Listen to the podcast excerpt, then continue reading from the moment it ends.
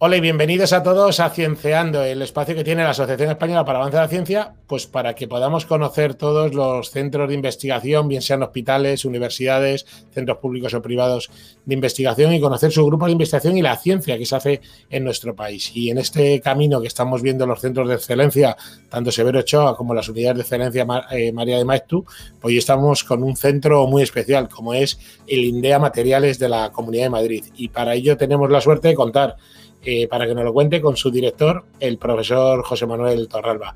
Hola José Manuel, ¿cómo estás? Hola, buenos días Fidel, muy bien, encantado de estar aquí con vosotros. Pues muchísimas gracias por estar en Cienciando y como digo, eh, ¿nos podrías contar el INDEA Materiales?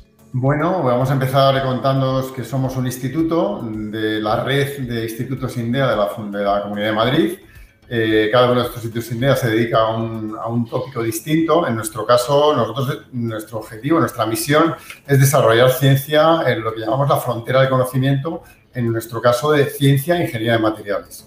Nosotros lo hacemos, eh, al igual que el resto de institutos INDEA, en base a tres pilares importantes. Uno es atraer talento, es decir, nosotros somos una herramienta de atracción de talento bastante importante dentro de la Comunidad de Madrid.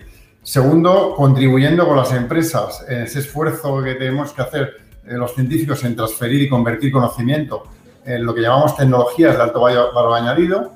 Y por último, eh, también eh, vinculados siempre al, mundo de la a, la, orientación hacia la sociedad en las cosas que hacemos. Es decir, atraemos talento, hacemos ciencia vinculada con, el, con la transferencia de tecnología y sobre todo vinculado con la transferencia de conocimiento a la sociedad.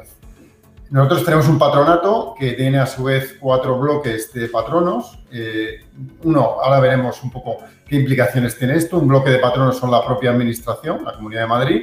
Otro bloque eh, son empresas, algunas de las cuales eh, consideramos socios estratégicos del INDEA Materiales. Otro bloque son científicos que a su vez pertenecen al comité científico eh, que tenemos, que tiene un papel importante en muchos de los aspectos de del funcionamiento del instituto, como la evaluación de personal y la propia evaluación del instituto, que es una evaluación externa. Y por último, tenemos también instituciones de I+.D. de la región, como son tres universidades públicas y el CSIC. En nuestro patronato está, está la Universidad Politécnica, está la Universidad Carlos III de Madrid, está la Universidad eh, Complutense y al mismo tiempo el CSIC. Esos cuatro pilares o cuatro bloques dentro del patronato son y más o menos del mismo peso, lo cual significa que la mayoría de decisiones que se toman en el patronato pues están muy avaladas eh, por, personal que no tiene nada que ver con el instituto o con, la propia Comunidad de Madrid.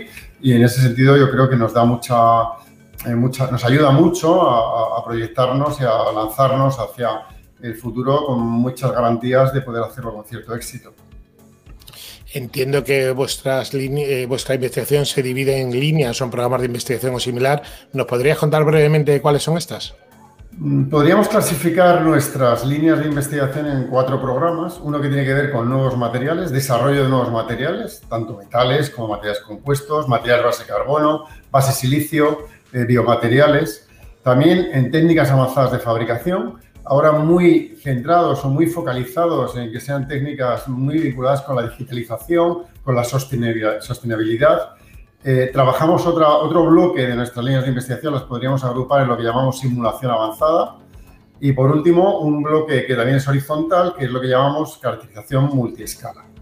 Eh, procuramos enfocar toda nuestra actividad en la llamada economía circular, en la sostenibilidad, Trabajamos mucho en, desarrollo de, almacenamiento de energía en materiales, en maneras de aligerar peso para vincularnos también con esa sostenibilidad, eh, predecir por simulación el comportamiento y predecir por simulación eh, la fabricación, especialmente ahora mismo que está muy de moda en técnicas eh, de 3D, en, en fabricación aditiva y en materiales para condiciones de uso extremo y, como digo, mm, siempre muy alineados con los objetivos eh, de los retos globales del desarrollo sostenible. Entiendo que todos estos programas de investigación se generan proyectos y proyectos que generan resultados. Hablándole a la sociedad, que se pregunta muchas veces qué, utilidad no tiene esta la ciencia que se hace, ¿no? sobre todo en los, en los centros públicos de investigación, ¿cómo podríamos poner algunos ejemplos de, la ciencia que hacéis en India Materiales, cómo al final se utiliza en otros procesos de valor de la cadena de producción del país? Bueno, voy a intentar contar las, eh, las líneas de una manera que se pueda entender con sencillez. Por ejemplo, nosotros trabajamos mucho, como ya he comentado, en temas que tienen que ver con almacenaje de energía, almacenamiento de energía, sobre todo en materiales estructurales, lo que llamamos multifuncionalidad de los materiales. Materiales que no solo sirvan para una determinada aplicación, como es el caso de los materiales estructurales, que sirven para soportar eh, tensiones, esfuerzo, sino que también al mismo tiempo que soportan tensiones, esfuerzo, sean capaces, por ejemplo, de almacenar energía, ¿no? para evitar peso en los aviones o peso en los en los, en los vehículos que se mueven en, el transporte. estamos trabajando, por ejemplo, en baterías que, son, que tienen materiales que son resistentes al fuego. Imaginemos eh, un, una, un, un, transporte cualquiera que, tiene un incendio, que tiene un problema de, de, alta, de, mucho calor, ¿no? Pues entonces, eh, si las baterías no resisten al fuego, pues eh, esos materiales, esos, esos útiles, esas aplicaciones pueden eh, irse al traste. Trabajamos en nuevas generaciones de baterías basadas en silicio en vez de en carbono, eh, para, mejorar eficiencia y para abrir otro mundo, otro tipo de aplicaciones. Trabajamos mucho en impresión 3D.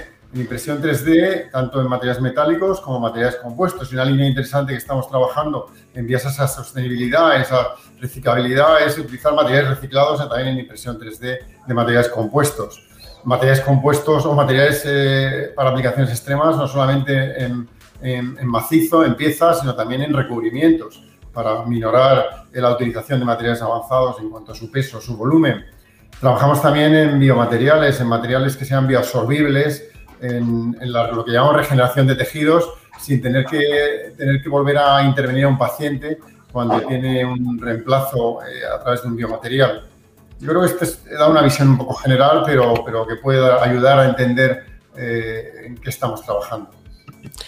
Me consta porque tengo la suerte de conocer el instituto que tenéis muchos resultados, resultados además de alto impacto social. Y un poco en esa línea, me gustaría la última pregunta hablar sobre el impacto social que tiene al final la ciencia de la sociedad y qué mensaje te gustaría mandar también una persona como tú, catedrático de una universidad tan prestigiosa como la Universidad Carlos III de Madrid, que has tenido cargos además de gestión ¿no? en, la, en la función pública. ¿Qué mensaje te gustaría dar a la sociedad sobre la importancia de la ciencia? A mí me gustaría empezar en esta, contestándote con un eslogan que se ha hecho, se ha intentado popularizar eh, ahora en esta pandemia y es que sin ciencia no hay futuro. En la pandemia se ha dicho muchas veces que sin la ciencia no íbamos a poder salir de esta, se está demostrando con el desarrollo de las vacunas, pero es que hoy, ahora estamos empezando a ver, hoy ha salido un informe sobre la, competitividad de las sociedades en, la OCDE, en el, en el entorno occidental, y una sociedad competitiva es una sociedad basada en la ciencia si no, si no somos competitivos, entre otras cosas, es porque no tenemos una base científica potente en nuestra sociedad. El nivel de recuperación de las, de las sociedades occidentales y las, bueno, globalmente en el mundo para salir de esta crisis económica que nos ha metido la pandemia va a estar muy vinculada con el nivel de I+D que tenga cada país.